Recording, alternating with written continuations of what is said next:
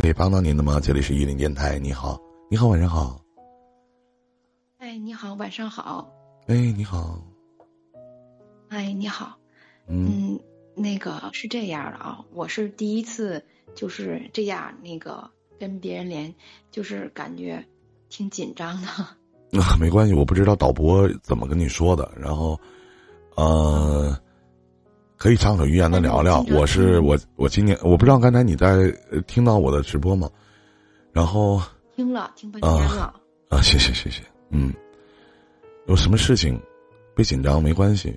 嗯，我首先自我介绍一下，我是辽宁电视台的是电台的主播，我叫依林，然后做的节目是依林电台，也是情感连线。我们是属于最不熟悉的陌生人，但是我希望我的声音可以温暖你，在这样一个比较寒冷的夜晚，您说呢？嗯，那个是这样的啊，我叫林娜，嗯，我今年呢三十二岁了，嗯，就是在别人眼里边吧，我是一个特别幸福的一个家庭，可以这么说啊，因为我这个婆家呢经一个饭店。在我们这块比较是有名气的饭店，挺红火的。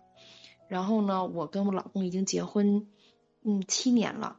嗯。我们有个女儿，今年已经五周了，五岁了。嗯。就是感外人看起来我们挺幸福的，挺温馨的。嗯。我呢，就是全职的，对，在这照顾孩子，不用去上班之类的。嗯。可是跟你说实话啊，依林，我心里边挺苦的。嗯。心里边特别的烦闷。为什么？怎么跟你说呢？嗯，可以这么跟你说啊，就是说我当时跟我老公结婚的时候，其实我是这不是说特别情愿的情况跟他结的婚，是因为当年啊，就是我去这个饭店吃饭的时候呢，就是这我现在的婆婆啊，还有老公他俩就看上我了，因为我这个人就是一个嗯比较外向，然后比较活泼开朗。然后长头发飘飘的那种感觉的，他们就看上我了，然后就托我隔壁的嗯二嫂子吧，就给我介绍，因为我本身我也那时候也二十五岁了，就是也该到嗯谈婚谈婚的年龄啊，就是说，但是就是说我确实是想一听条件吧，也挺不错的，家里边经营一个饭店，然后呢就是物质方面确实挺不错的，然后我就答应去相亲了。嗯，可是等到我真真正正看到他的时候，我那个心呐，怎么说呢，就是拔凉拔凉的。然后呢？我一点都没看上他。嗯，他长什么样子呢？他是小眼睛，然后大脸盘子，眼睛一眯像条缝，然后还挺胖的嘛？啊？你你你是不是看见过我老公呀？太扎心了啊！也许是 除了白以外啊，除了白以外没优点。然后戴眼镜吗？啊，嗯，戴个眼镜还是那种后镜片那种的，而且摘了眼镜，那个近视程度都是不说，哎呀，睁眼瞎也差不多了。啊。然后体重吧。还二百来斤，那你，我一看见他，第一反应就是这人肯定不行，我都不用想，那是不用考虑。那这样的人，我跟你讲，真的妹妹肯定不行，不开玩笑，嗯，可不能早这样式所以我就回绝他们了。那是回绝他们了吧？这件事已经过去了。等到大概起，我想想啊，应该是过三个月之后的事儿吧。就是有一天，突然之间，就是我母亲就犯。他就那什么，就身体不合适，就犯病了。因为我母亲呢一直都不好，我知道。但那天那次就特别的严重，然后我们当时就打的那个车嘛，去那个医院。当时大夫就跟我告诉我了，他就你得有个思想准备，病人这次挺严重的，然后嗯，就是说急需要做一个大手术。嗯，当时我都已经急懵了，你这个时候资金能借的就借呗，能凑就凑呗。那对，跟你说句实话啊，现实生活当中，能够真真正正这个时候借给我们的有几户，但是也都不多，能有多少呀？那个时候我们手术费就十十八个多吧，那个时候那已经不小那数目。嗯。嗯，正我们着急的时候吧，我这二嫂呢，就是就打电话了，她就她因为我们就在东西院住着嘛，她也知道我母亲这种情况，然后就告诉我，她说你别着急，说那个我给你那个上医院去，我给你送过去。嗯哎，当时你知道那种感觉吗？就是在我最无助的时候，我这二嫂居然说出说出这种话来，我心里老感激人家了，那是我都没多想，嗯对吧？对那给我，我想想啊，给我送了十几个啊，十十四个。那啊个时候，因为我已经凑点了都，给我送了十四个去医院的时候，嗯就这样，那真是把我母亲从那个鬼门关给救出来了，给。那在这个阶段的时候，你那长得挺磕碜的那个老公呢，他在做什么呢？你听我说呀，嗯当时我也没多想，等到我母亲就是做完这手术以后，然后就出院的时候，我就去拿这些礼品、水果嗯去看我这二嫂去了。嗯我得感谢人家呀，对吧？咱不能没有嗯良心呢，是吧？啊那是雪中送炭救命的钱呢。啊对，回头，当我去找我二嫂的时候，二嫂就跟我说了，她说，她说那个，其实你想啊，说他们家里边儿也就是那种农村家庭，哪有那么多的票子，那么多钱呀，是吧？其实嗯是我这老公他们家出的，其实是他们听说我们家就是这种事情肯定传的挺快的呀，是比较着急用钱，然后就是对一般吧，一般像长得那样的，咱说老妹儿，咱该说不说的，长得那样的，基本上家里都是有点实力的，有点实力啥的都是。嗯，对不对？老天爷，你想象一下，妹妹，你说老天爷给你关上一扇门，他不得给你打开好几扇窗吗？他不能把你门全关死吧？你说是不是这道理？你说是不是这道理啊？然后呢？然后那我得谢上人家去呀，是吧？我就这么的又买了好多的水果之类去谢去他们家那个那个饭店了，就是人家里边我不知道住哪儿住哪儿是吧？去饭店了，然后去的时候吧，你说我老就是我现在的老公也在，他叫啊那个嗯王强。回头呢，我的婆婆也在，那时候还不是婆婆呢，就叫阿姨呗，是吧？我就谢着人家。然后你说我老公吧，他那人不好说，但是我婆婆那人好说，就说哎呀，说你说都有遇到难处的时候，然后呢就夸我什么孝顺，啊，然后呢还善解人意，还会哦来事儿，人还好，哎，就就这么的。然后老说他说像他们家里边呢是属于那做饭店就需要我这我这样的话里话外透呗，是吧？嗯需要这样的儿媳妇儿。嗯然后呢，需要能顶半边那个撑门面的，说我这人将来呢那什么就夸我呗，是吧？嗯，然后呢，你说我也在想着，你说我，嗯说实话，我看的真的挺难受的那种感觉。啊，但是等到回到家里边以后吧，就跟母亲说这件事情了。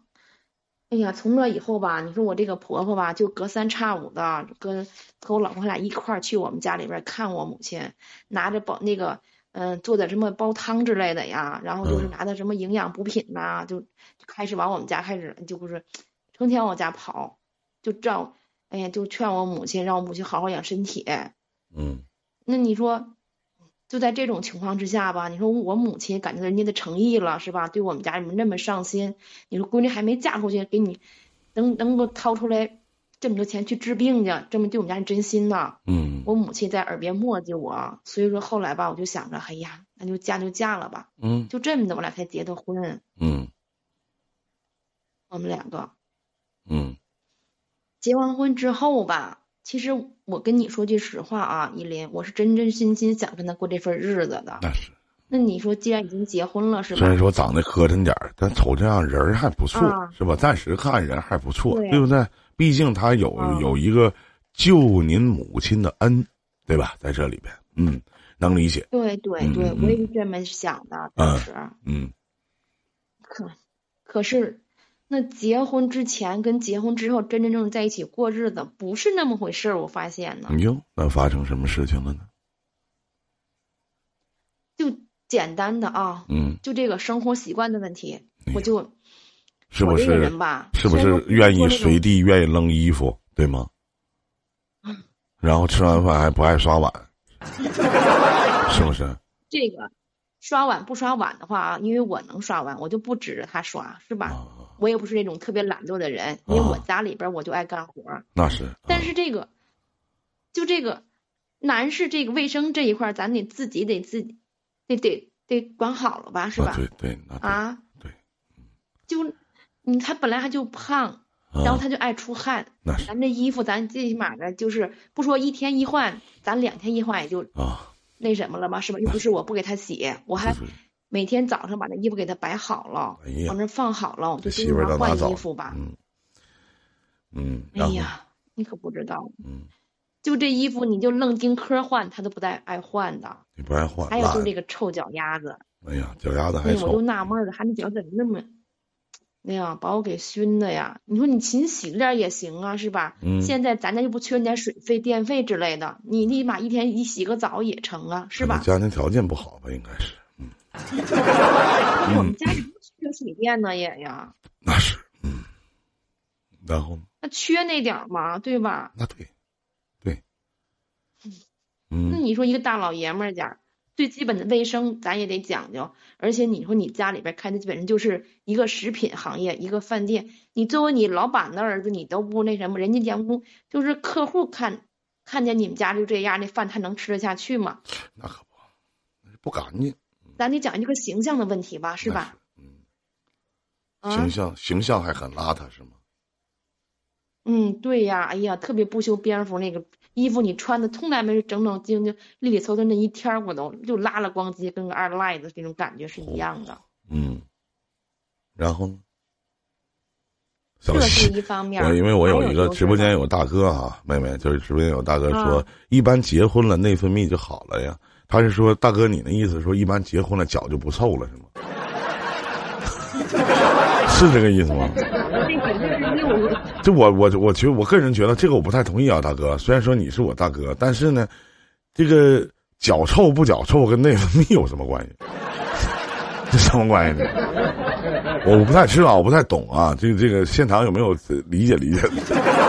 就脚臭不脚臭，脚臭不脚臭跟内分泌有什么关系？我是真不懂这个。啊、主要的原因我觉得还是懒，确实是这么回事啊。您继续，妹妹，嗯这是一方面儿。嗯你说还有一方面就是什么呢？我这个婆婆吧，哎呀，那就是成天的能说会道了。饭店的生意为什么这么火呀？是吧？那嗯个我婆婆多半的功劳。可是，就我这个老公啊啊，嗯那是，哎呀，真是那句话形容的对呀，那扒拉不出来一个屁了，那就是。哎呦，你一讲到这些话的时候，什么好吃懒做呀，什么乱七八糟的，我突然就想起了这个大衣哥的儿媳妇儿。那个他儿子媳妇叫什么名儿来着？我一看呢，我这真的，我这掐半拉眼角，我看不上那女的。哎呀，我这我一真的，嗯，那个大衣哥那儿子瞅着就老老实实，你你瞅他那儿媳妇，哎呦我的妈！哎呀，真是的，我就想起来，我不是说您不好啊，我是举个这样的例子啊，妹妹，我不是说您不好啊，嗯，然后不是这个，你说因为吧，我你看我说这句话哈，说这句话啊，你看对不对啊？就是你其实呢，其实妹妹，你从一开始的时候您就没看上他，然后呢，因为在你母亲生病的时候呢，他们家也出力了，后来呢，又觉得这样的人家也行，然后呢，虽然说长得不怎么地，但是最起码还有孝顺的这份心，家里还有个买卖，经济方面呢也还算可以。然后再加上，哎，自己也老大不小的，那就嫁了就嫁了吧。结完婚以后，接触到柴米油盐酱醋茶这样的生活以后，发现不是那么回事儿。发现自己的老公 挺懒，而且呢，个人卫生也做的不好。你知道，我从你对呀，刚才的话里边，我体嗯，刚才的话里面，我体会了，体会到了两个字，叫什么呢？叫嫌弃。什么字？嫌弃，是从你话里话外的嫌弃，是从你心里往外散发出来的嫌弃。我们老在说嫁汉嫁汉，穿衣吃饭。我以前就是一个其实蛮邋遢的一个人，真的。而且生活呢，但是我没说你啊。我知道，我知道，我知道你没说我。生活呢没有什么节制。后来呢也谈了个女朋友，啊，我这我这最近一段时间在抖音上面说我才谈过多少个女朋友呢？然后谈了个女朋友，真就是就像你说的，我刚才其实一开始的时候，我觉得你蛮好的，就每天要穿什么，然后用什么。他都会你准备的条条当当、条条框框，等你弄得特别好。一开始的，我觉得特别烦，我觉得这女人怎么这么事儿？我觉得有病。你知道以前我胖的时候，三百多斤的时候，现在我估计你在视频里边你也看不出来。我以前我三百一十斤，你那么胖呢？啊，我我以前我以前在两年前吧，我三百一十斤，我那前儿。真的就是，所有的，我我冬天的时候，我都就穿一双卡洛茨的棉的，就有一套棉的那样鞋。很多人都问你冷吗？我说不冷，舒服。我每天回到家以后，第一件事儿是从门口开始脱衣服，脱到床边的时候就一丝不挂了，然后躺在床上，什么都不愿意做。然后我就有人呢，我就喊他。我说帮我拿拿这个，帮我做做那个。然后洗澡呢，还不愿意打沐浴露，然后洗的还不干净。就是洗澡不爱打沐浴露，胖子嘛，然后本身散发出那种很油腻的这种味道。然后他老说你身上有味道，不好闻这个味味儿，是汗味儿吧？然后每次洗澡，我都后来。慢慢的去养成了一些习惯，包括洗澡要去打沐浴露啊，当然还有生活当中很多点点滴滴的细节。那前我觉得我穿什么衣服都不好看，我就每天就愿意穿黑的，舒服的、随意的。我不清楚我自己愿意过夏天还是愿意过冬天。后来有疫情的原因嘛，然后在家里没什么事儿。也是做直播间，和这帮哥哥姐姐、弟弟妹妹打赌。我说我要减重了。不瞒你，没有一个人相信我可以减得下来。我在不到一年的时间减重了一百斤。哎，我我行李姐走了，当时我减重了一百一百斤，我减重了一个人的分量。然后他送了一把呃一 W 的吉他，现在还在家里床上放着。你们可能很多的人，有些新的可能，呃，粉丝啊，包括新的一些观众，能看到现在的依林，但以前的依林不是这个样子。我有很多以前我的照片，我有很多以前我穿过的衣服，都不一样。我今天、昨天我都连续有两天我去健身房跑步，你知道。当我听你话里边流露出来两个字叫嫌弃，真的让我想起了曾经的我自己。不是懒，说懒是懒，但是就是不愿意动，动一动就浑身是汗。一个男人最可悲的是什么？不是说他有多穷，而是他爱的女人。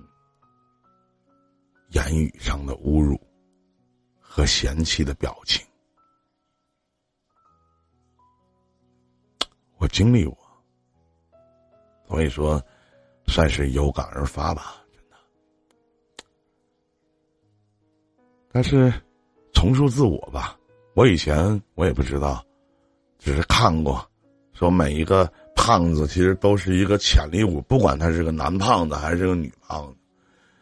我以前还给我自己写了一首歌，这首歌的名字就叫《大胖子》。歌词的意思就是我是一个大胖子。其实我也好想变成瘦子，有机会给你们唱好不好？每个人都有不一样的人生。我为什么觉得就是，我知道你从一开始你就没看上他。所以，到生活在一起，他的毛病、缺点，无限的在放大化，被你放大化。其实那些都是生活里边很微不足道的小事儿，妹妹。难道你就没你都明白？其实你说妹妹你干净吗？你也干净，但你能达到那种洁癖的程度吗？你不能吧？我曾经大发雷霆的，我跟你讲，妹妹，我曾经大发雷霆的，去和我当时的女朋友去说，这是我家，我衣服就愿意扔地下，你管着吗？我觉得乱点儿才像家。现在我每天都收拾屋子，早上睁开眼睛拖遍地，去抹抹灰儿，就把那些头一天弄乱的地儿，我给它摆放整齐。那你知道是什么让我改变了吗？是什么让你改变的呀？爱情。因为我经历过言语上的侮辱，经历过语言上的刺激，经历过我爱的女人的嘲讽，以及身边人的嫌弃。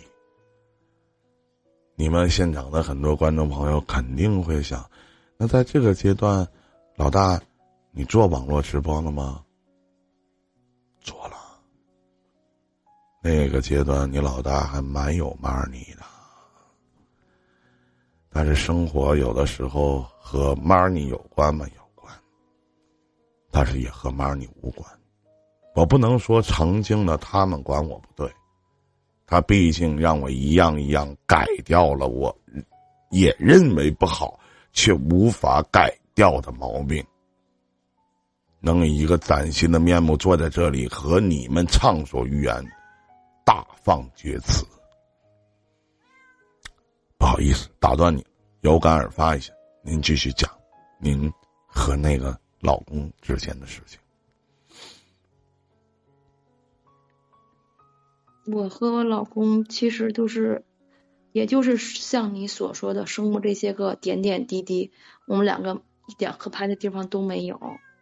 然后也就是前零三个月的时候吧，嗯，因为我这个人吧，就是常年在家里边带孩子，很少去参加同学聚会。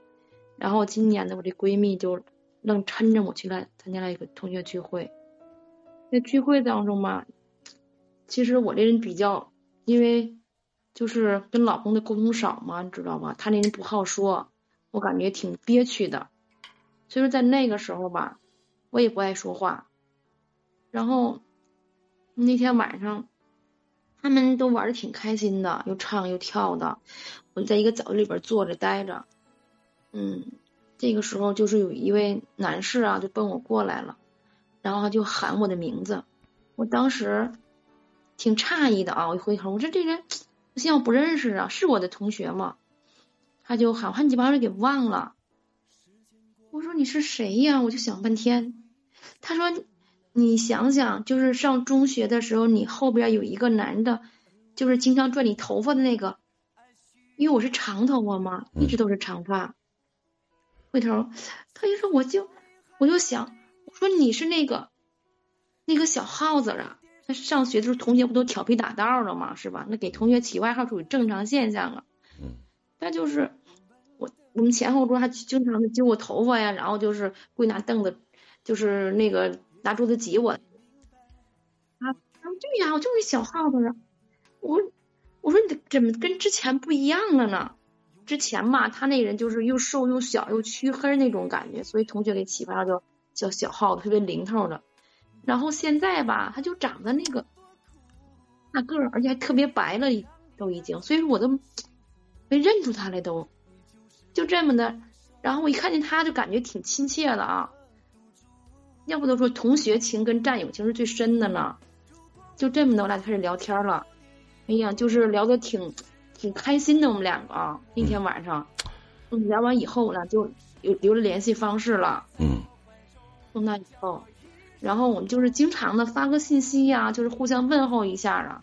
嗯。就是有的时候吧，就是我跟我老公他不跟我说话呀，就是你说你这刚跟他说点贴心话吧，哎，他那头呢打上呼噜了，睡着了，我就心烦呗，是吧？我就跟我同学聊天就这么啊，就一来二去的，我们两个都。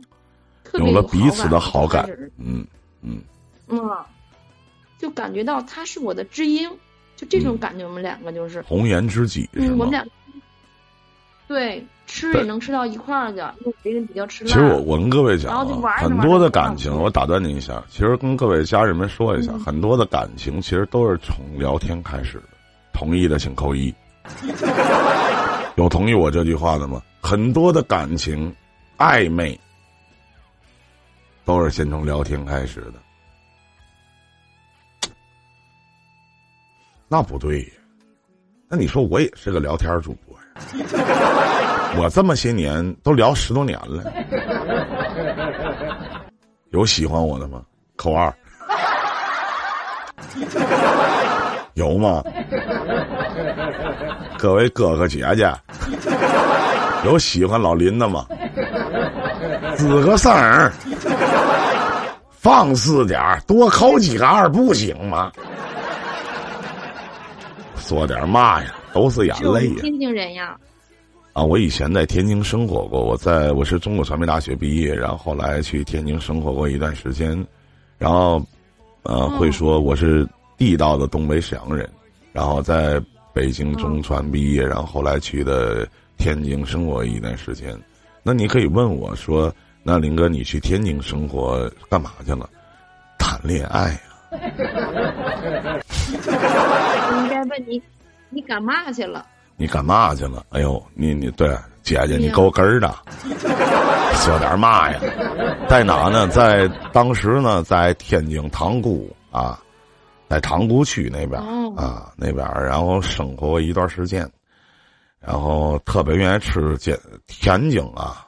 说到天津味，煎饼果子，哎，煎饼果子，那很多朋友一提到天津卫，你们肯定就想着狗不理包子。我告诉你们，真正的天津人没人去吃狗不理，啊，在天津有有一就特别多，什么最多呢？就是百年老店。你看到一些别的城市，可能百年老店啊，就是兴邦的那几家，到天津你十步一岗，五步一哨，你都能看见这天津。老店百年都是百年老，你进一个小破店人告诉你这是百年老店，它上面都会有标记，说哪哪年怎么怎么样，都是百年老店，做的东西都好吃，偏甜口。我说的对了，你也是天津人吗？我是天津，但这不是市里的。没关系，塘沽原来也不是市。嗯，塘沽原来也不是，当时我这天津话就是和那女朋友学的，天天。哥哥，你够根儿啊！怎么，哥哥你快点儿！你干嘛呢？这是怎么了？说嘛呢？对吧？我这还行哈，听着还还像那么回事儿。味儿挺正的。还行，哎呀，毕竟曾经，因为吧，我是一个呢什么，就是在年轻的时候呢比较抠。现在可能也没太好。每天我往我那个直播通知群里边发，我一天跟我自己说发五块钱红包，然后五十个人领取。我一天跟割肉似的，一天都跟割肉似的，一样一样的。然后那前呢，因为吧，你到一个陌生的地方，就是我我咱们我再换一个那个这个地方方言跟你说话啊，咱们说北京话，就是以前呢。我我我我，假假假如说我在北京啊，在北京，然后就王府井那边要溜达的话，电打有什么东西？我吓我一跳。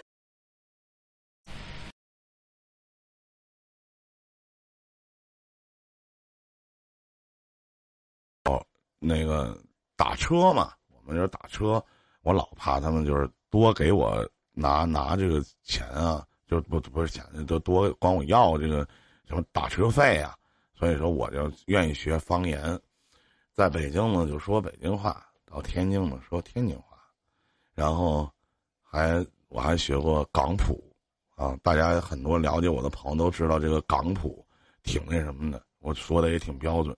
到广东深圳那边，我就说广东普通话，都是慢慢学吧。那语言还是蛮有天赋的，要不也能，要不也不能做这行业。嗯，您说，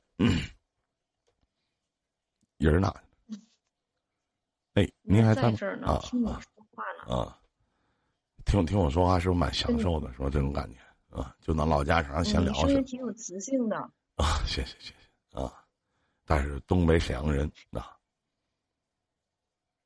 嗯，我不怕你笑话啊，就是从那个时候开始吧，我就是慢慢的就是感觉到，我不论遇到什么事儿，就是我高兴的事儿，我不高兴的事儿，然后我什么事都愿意跟我这同学说。嗯。我们俩就开始出去，就是。嗯，吃饭呀，开始就是这吃饭不在我们饭店吃，肯定是啊，就上别的饭店去吃饭去。然后就是约着我出去带我去玩去。嗯。然后就是看个电影之类的。嗯。但是慢慢慢不就走的特特别勤了吗？嗯。说句实话，我心里面确实是挺有他的。嗯。这个时候，那你说我这就是一个小县城，那个风言风语就传出来了。那肯定。嗯。嗯。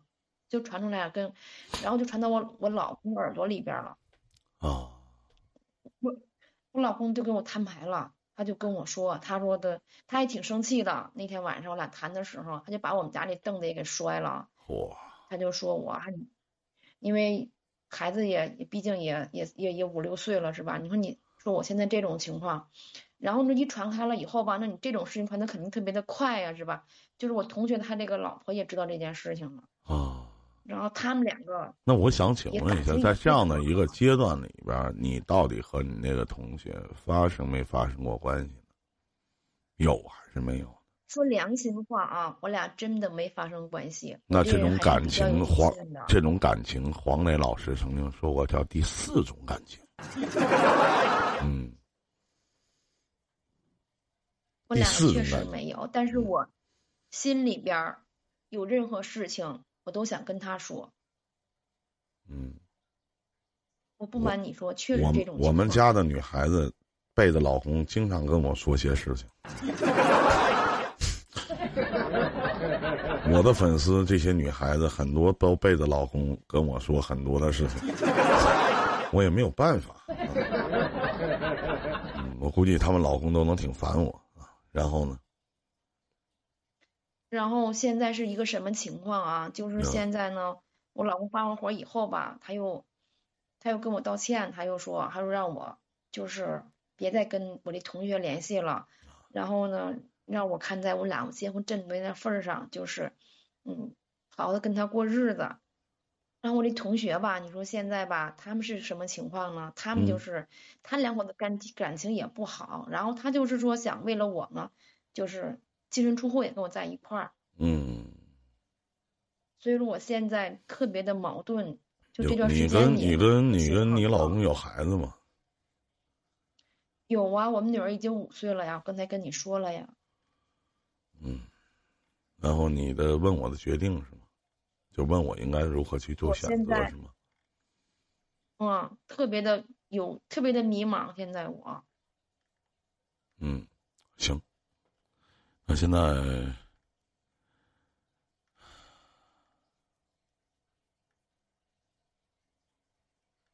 来，现场所有的家人们，你们觉得我会劝和的，请扣一；你们会觉得我会劝分的，请扣二。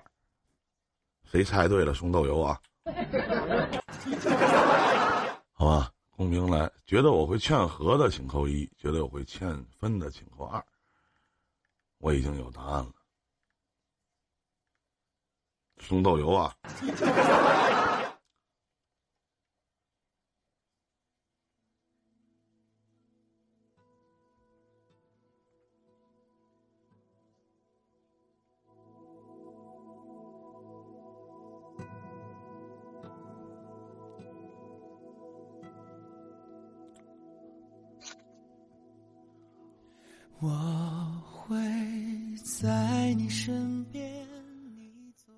说实话，在知道你的问题的时候，我的脑海当中就闪了一下，但立马就抹灭了。就是什么呢？什么抹灭了呢？就是我就闪了一下心疼，像你老公这样的男人，就闪了一下我就抹灭了。我觉得压根儿他就配不上你。不管你的好，哪怕你的坏，你先听我把所有的话都讲完，你再回答我的问题。嗯，你说吧，我听着呢。我想劝你和的唯一，其实是你那五岁的女儿。那个女儿怎么办？还有就是，如果我劝你分，我更倾向于劝你分。我觉得你还年轻，要去追求自己喜欢的人，但是你无情当无形当中，你破坏了两个家庭。我希望的是，他那边已经和他媳妇儿办好了手续，而不是因为你的出现，或者说我想和你在一起，我才选择和家里那位离，这是不对的。那如果你没有出现，人俩是不是还继续过呢？我觉得这个男人在无形当中用道德去绑架你。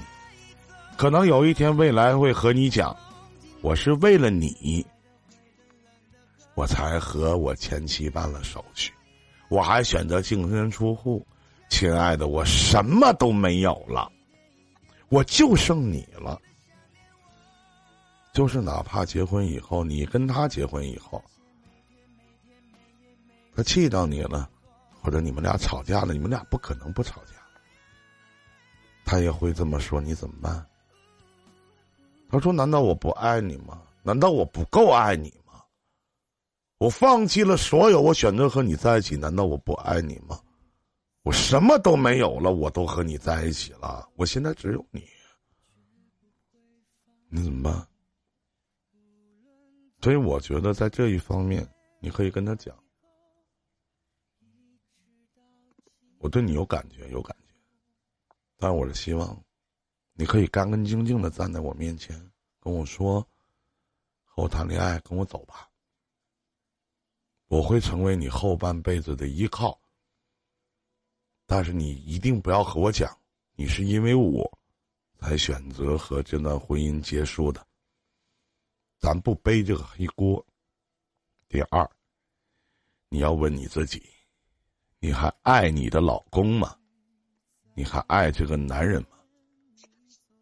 虽然说他种种不好，毕竟你们在一起生活了五年以上。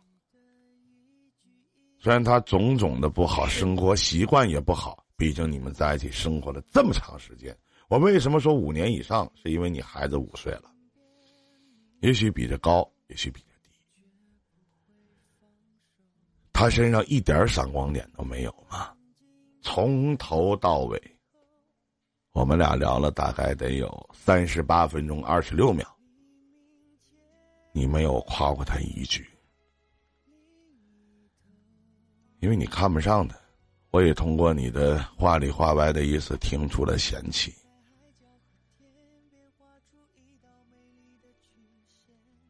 所以确实是对，所以你还爱他吗？你还愿意和他在一起过吗？我先先表达一下我。如果是我，我一定会跟我现在的老公分开，去追求我的幸福，哪怕我败了，哪怕我输了，最起码是我自己选择的，最起码我曾经爱过，我没有后悔哪怕我选择的这个男人未来再次的负了我，我也认了。因为这条路是我自己选的，现在是什么？你怀着一颗感恩的心，嫁给了一个你一开始就没看上，而且没爱的男人。一辈子，妹妹真的太长了。这个日子怎么熬啊？难道你们俩真的各回各的家庭了，然后就在你的内心里边就能彻底的把他忘了吗？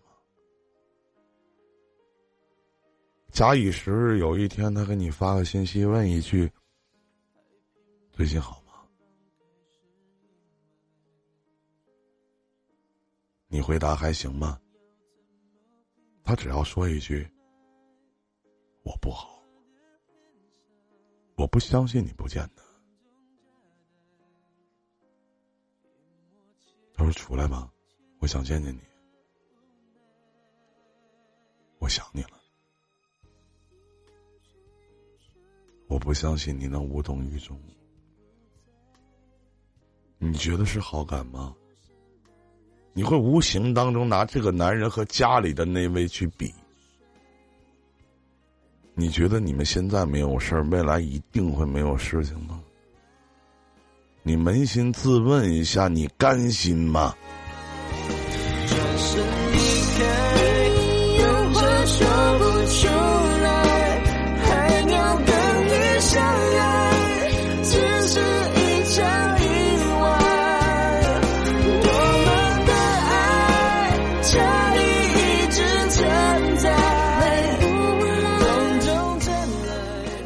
就像这首歌唱的一样，飞鸟和鱼相爱，只是一场意外，转身离开，可能分手说不出来。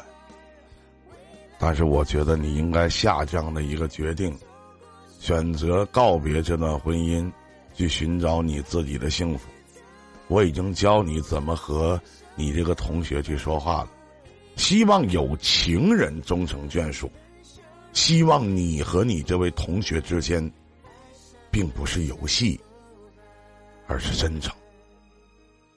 这是我对于您这个问题的浅显的看法。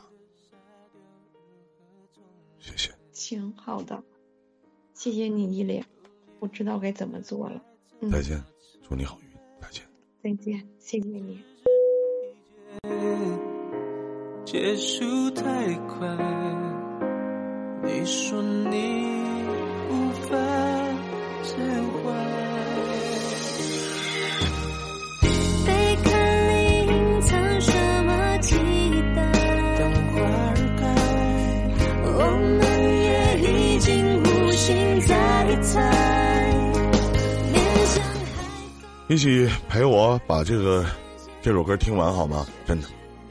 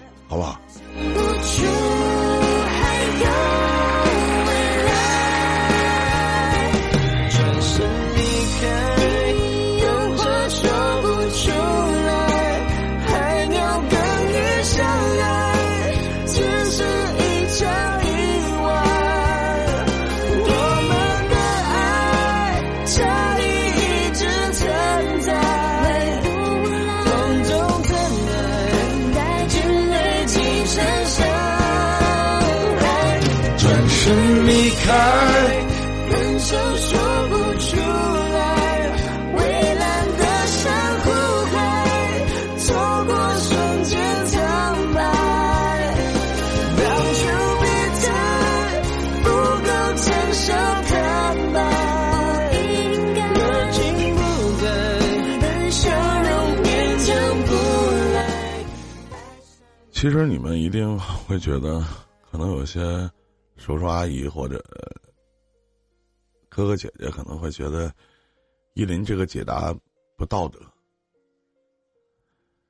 我在解答这个问题的初衷的时候，我当时我就想，如果她真是我的妹妹，我一定会这么告诉她：我说，去追求自己的爱情。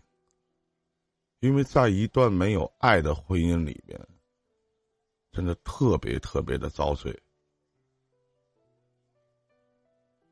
不能因为用道德去绑架，然后毁了自己一辈子，对吗？你们同意吗？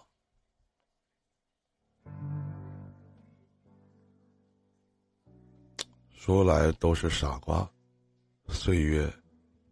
一身袈裟，终究没把爱多化。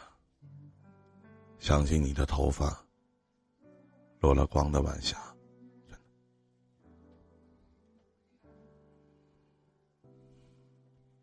这里是一零电台。